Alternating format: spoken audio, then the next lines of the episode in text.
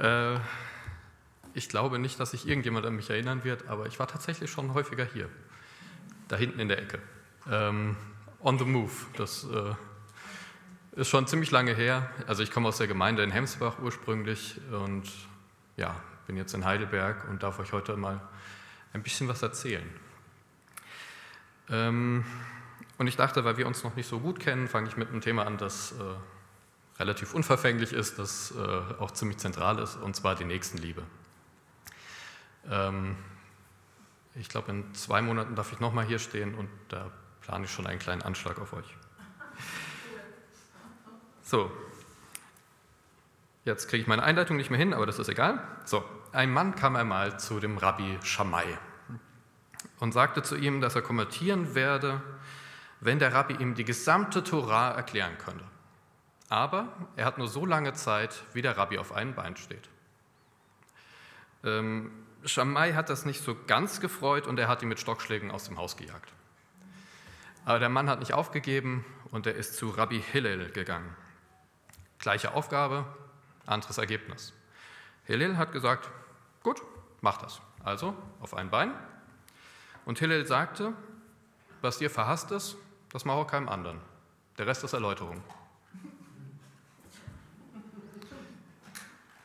Ungefähr zeitgleich zu dieser Episode wurde auch Jesus gefragt, was ist denn das höchste Gebot?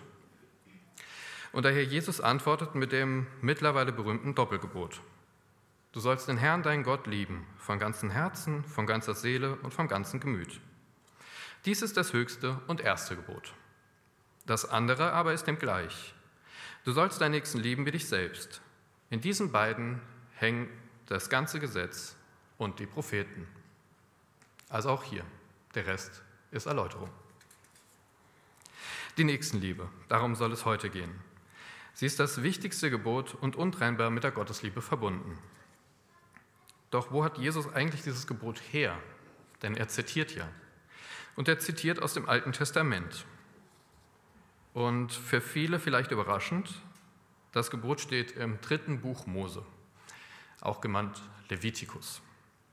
Das wird so genannt, weil hier eigentlich nichts anderes zu finden ist als Anweisungen an die Priester und die Leviten. Wir müssen uns erstmal durch ziemlich viele Kapitel durchkämpfen, in dem geklärt wird, wie Opfer funktionieren. Und in diesem kultisch-rechtlichen Text findet sich dieses unglaublich hohe Gebot. Im Buch Levitikus gibt es einen Teil, den die Theologen gerne Heiligkeitsgesetz nennen. Das heißt so, weil in diesen Kapiteln also das sind mehrere Kapitel, in denen es einfach Gesetz an Gesetz an Gesetz ist. Aber immer wieder wird gesagt, Gott ist heilig. Und in diesem Kapitel, die so als Zusammenfassung des gesamten zwischenmenschlichen Bereiches und der göttlichen Beziehung stehen sollen, da findet sich dann auch eine Zusammenfassung, 3. Mose 19, die so als die Zusammenfassung der Zusammenfassung gelten soll ähnlich wie die zehn Gebote. Also wer dieses Kapitel mal ganz liest, ich empfehle es jedem, auch wenn der Text zuerst sehr abschreckend wirkt, ähm, wird feststellen, kommt mir eigentlich alles bekannt vor. Und in dieser Zusammenfassung der Zusammenfassung gibt es noch einmal ganz prägnant und auf den Punkt gebracht eine Zusammenfassung, das Liebesgebot. Aber der Reihe nach. Der Predigtext steht heute in 3. Mose 19. Das Kapitel ist ein bisschen lang. Also ich werde jetzt nicht, mal gucken, wie viel sind es, 37 Verse am Stück vorlesen. Ähm, ich habe mir quasi die, die schönen rausgesucht, über die ich jetzt reden möchte. Es sind Verse 1 und 2 und 11 bis 18. Und dort lesen wir, und das können wir auch als Folie dann sehen. Und der Herr redete mit Mose und sprach, rede mit der ganzen Gemeinde der Israeliten und sprich zu ihnen. Ihr sollt heilig sein, denn ich bin heilig, der Herr, euer Gott. Daher Heiligkeitsgesetz. Ihr sollt nicht stehlen, noch lügen, noch betrügerisch handeln, einer mit dem anderen. Ihr sollt nicht falsch schwören bei meinem Namen und den Namen eures Gottes nicht entheiligen. Ich bin der Herr. Du sollst deinen Nächsten nicht betrügen noch berauben. Er soll des Tages, er, es soll des Tageslöhners Lohn nicht bei dir bleiben bis zum Morgen. Du sollst den Tauben nicht fluchen und sollst vor den äh, Blinden kein Hindernis legen. Denn du sollst dich vor deinem Gott fürchten. Ich bin der Herr. Du sollst nicht Unrecht handeln im Gericht. Du sollst den Geringen nicht vorziehen, aber auch den Großen nicht begünstigen, sondern du sollst deinen Nächsten recht richten. Du sollst nicht als Verleumder umhergehen unter deinem Volk. Möglich wäre auch, du sollst kein Plappermaul sein unter deinem Volk. Du sollst auch nicht auftreten gegen dein, deines nächsten Leben. Ich bin der Herr. Du sollst deinen Bruder nicht hassen in deinem Herzen, sondern du sollst deinen Nächsten zurechtweisen, damit du nicht seinetwegen Schuld auf dich lädst. Du sollst dich nicht rächen, noch Zorn bewahren gegen den, die Kinder deines Volkes. Du sollst deinen Nächsten lieben wie dich selbst. Ich bin der Herr. Also ihr merkt schon, dieser Text immer wieder, ich bin der Herr, ich bin der Herr, ich bin der Herr. Das verweist zurück auf dieses, ihr sollt heilig sein, denn ich bin heilig. Dieser Text, der auf den ersten Blick so trocken und legalistisch erscheint, also da kommen noch Sachen mit gemischten Kleidungen, die man nicht tragen soll und so, also er hat schon einige, ja, er ist schwierig zu lesen, aber wer sich auf diesen Text einlässt, wird wirklich coole Momente haben. Also ich werde jetzt nicht mehr mehr zum Aufbau des, dieses Kapitels sagen. Das, ähm, ihr seht, ich finde das wahnsinnig spannend, aber ich glaube, das interessiert die Hälfte von euch nicht halb so viel. Ähm, von daher werden wir jetzt einfach mal zu dieser Mitte der Mitte, äh, Mitte gehen. Angesprochen sind in diesem Kapitel alle. Mose soll zu der gesamten Gemeinde der Israeliten sprechen. Und seit Jesus dürfen wir uns da mit hineinnehmen. Auch wir dürfen dieses Kapitel für uns annehmen. Und alles steht unter der Forderung, seid heilig, denn ich bin heilig. Wie man heilig wird, zeigt der Text ja ganz deutlich. Wer genau hinhört, dem wird bei eigentlich jedem Vers auffallen, das kenne ich doch. Denn genau das Gleiche sagen die zehn Gebote. Hier wird es nur anders formuliert. Und vor allem 3. Mose 19 bringt alles auf diesen einen Punkt, der im Hebräischen aus drei Worten besteht. Be'ahavta, leracha, kamocha. Drei kleine Worte. Liebe deinen Nächsten wie dich selbst. Und wir gehen jetzt einfach mal diese drei Worte nacheinander durch. Du sollst lieben. Was ich so besonders an diesem Gebot mag, ist seine Knappheit.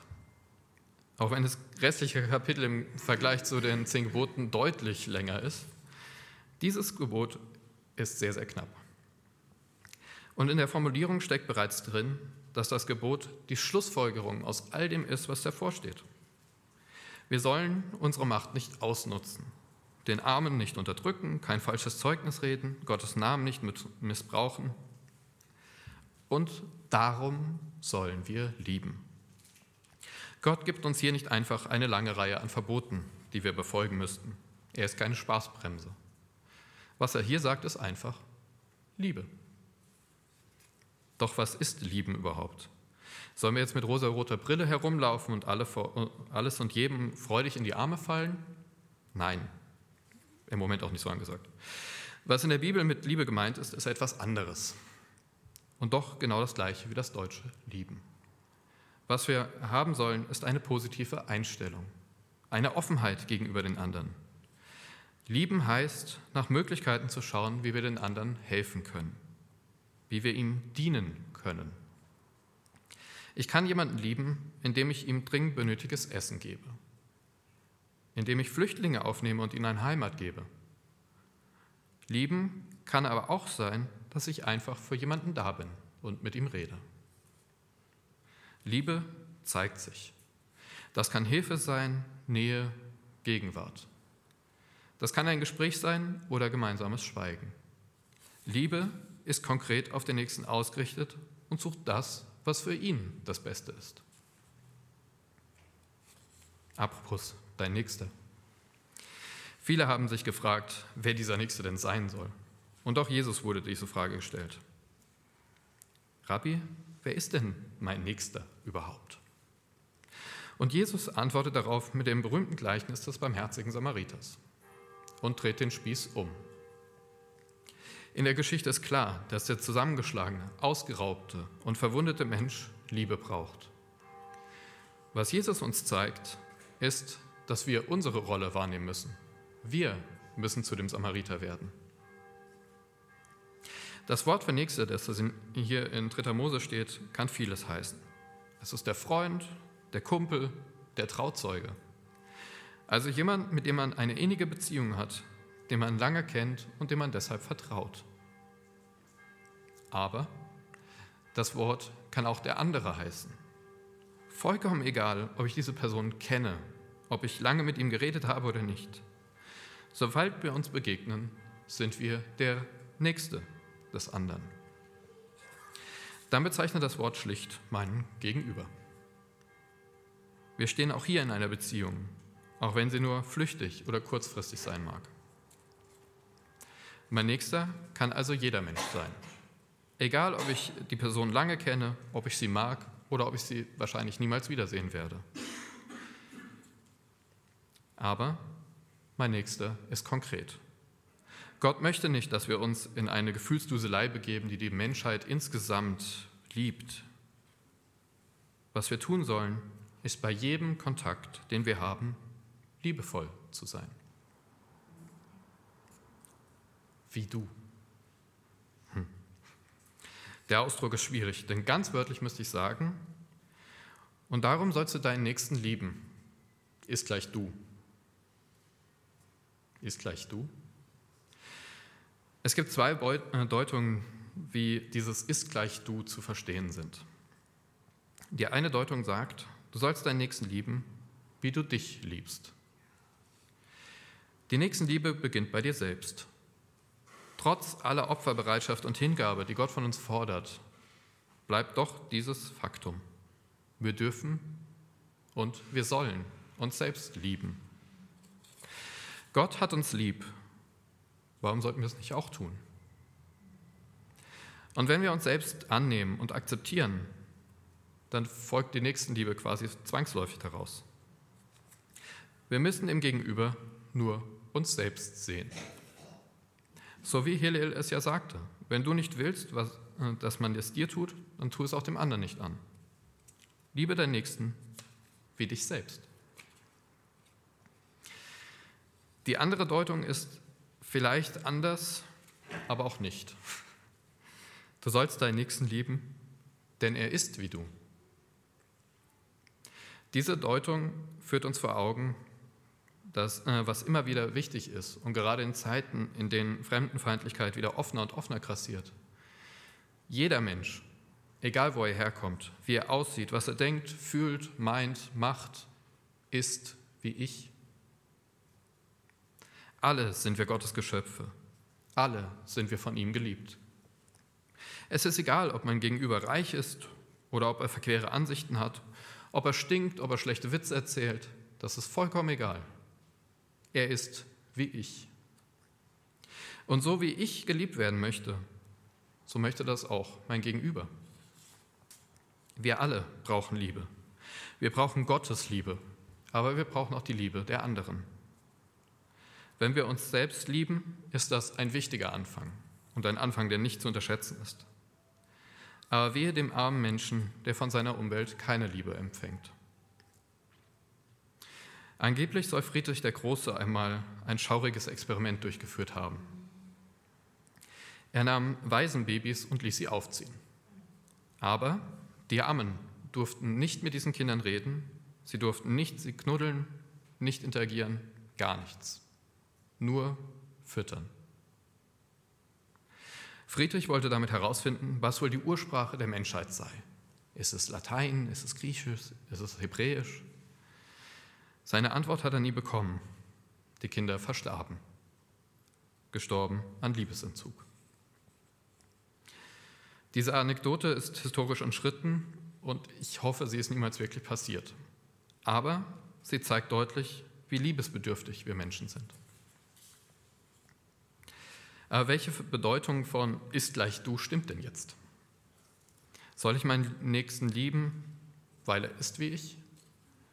Oder soll ich ihn lieben, wie ich mich liebe? Die simple Antwort ist beides. Was der Text in Levitikus 19 fordert, ist nichts Geringeres, als dass ich den Nächsten in allen Belangen mir gleichstelle, weil ich mich selbst in ihm erkennen kann und muss. Jeder Mensch, ohne Ausnahme, ist Gottes Ebenbild, ist mein Mitmensch, ist Mitgeschöpf.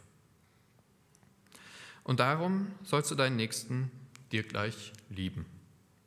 Die Nächstenliebe ist die Quintessenz und die Zusammenfassung aller Gebote, die Gott uns für unser Leben hier auf Erden gibt. Alles andere ist nur Erläuterung. Oder wie Jesus es gesagt hat, daran hängen Gesetz und Propheten. Und Gott gibt uns nicht einfach einen Gesetzeskatalog, den wir abarbeiten müssen. Keine To-Do-Liste, die wir irgendwann vollständig abgehakt in die Ecke hängen können. Nein, wir sollen lieben. Und diese Aufgabe hört nicht auf. Sie ist in jedem Moment konkret und fordert meine kreative Mitarbeit. Der reiche Jüngling, der zu Jesus gekommen ist und stolz verkündet, alle Gebote erfüllt zu haben, hat die Nächstenliebe nicht verstanden. Hiobs Freunde zeigten ihre Liebe damit, dass sie Hiob in seiner Trauer beistanden. Als Hiob allen Besitz, seine Kinder und seine Gesundheit verloren hatte, kamen seine Freunde zu ihm und schwiegen. Sie setzten, setzten sich sieben Tage lang neben ihn und warteten. Sie warteten so lange, bis Hiob bereit war, über seinen Schmerz zu sprechen. Das ist Liebe. Boas zeigte seine Liebe dadurch, dass er Ruth beschützte die Witwe sammelte die Nachernte ein. Das ist eine sehr erniedrigende und gefährliche Tätigkeit. Allein unter fremden Männern auf weitem Feld ist kein Szenario, das eine schutzlose Ausländerin leichtfertig hinnimmt. Doch Boas schützte sie nicht nur vor den Übergriffen seiner Arbeiter, er gab ihr auch noch ab von der Ernte direkt und von dem Besten des Mittagsessens. David zeigte seine Liebe zu Jonathan und Saul dadurch, dass er deren Familie lange nach dem Tod seiner Freunde unterstützte. Mit Lebensmitteln, mit Kleidung, mit Wohnung. Das sind nur drei willkürlich herangezogene Beispiele. Aber sie verdeutlichen einen wichtigen Aspekt. Liebe will erwiesen werden. Sie muss erkennbar sein. Ganz im Sinne des berühmten Satzes aus dem Jakobusbrief, Liebe ohne Werke ist tot. Ich finde die zweite Strophe aus dem Lied, wenn unser Glaube nicht mehr als ein Standpunkt ist, fasst diese Gedanken gut zusammen. Das Lied hören wir dann gleich auch nochmal ganz. Wenn unsere Liebe nicht mehr ist als ein Gefühl, reserviert für besondere Stunden und nicht treibende Kraft unseres Lebens wird, ist sie tot und schlägt tödliche Wunden. Das klingt nach viel Stress und Arbeit immer und überall lieben? Die gute Nachricht ist es nicht. Wir müssen einfach offen sein. Wir sollen uns darauf einlassen, anderen zu helfen, ihnen zuzuhören, mit ihnen Zeit zu verbringen. Liebe erfordert nicht zwangsläufig, allen Besitz herzugeben. Das kann Nächstenliebe sein. Aber es kann auch Nächstenliebe sein, meinen Nachbarn auf einen Kaffee einzuladen wenn ich ein gutes Buch an jemanden verleihe, weil es mir Spaß gemacht hat. Wenn ich Rat in schwierigen Situationen gebe, wenn ich gute oder von mir aus auch schlechte Witze erzähle. Liebe deinen Nächsten wie dich. Das heißt, die, offen, äh, die Augen offen halten, das Herz offen halten. Und wenn dir Gott jemanden zeigt, der deine Liebe braucht, dann zögere nicht. Liebe.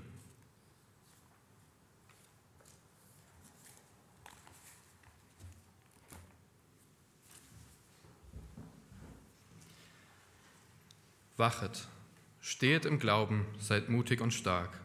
Alle eure Dinge lasst in der Liebe geschehen. Der Herr segne dich und behüte dich. Der Herr lasse sein Angesicht leuchten über dir und sei dir gnädig.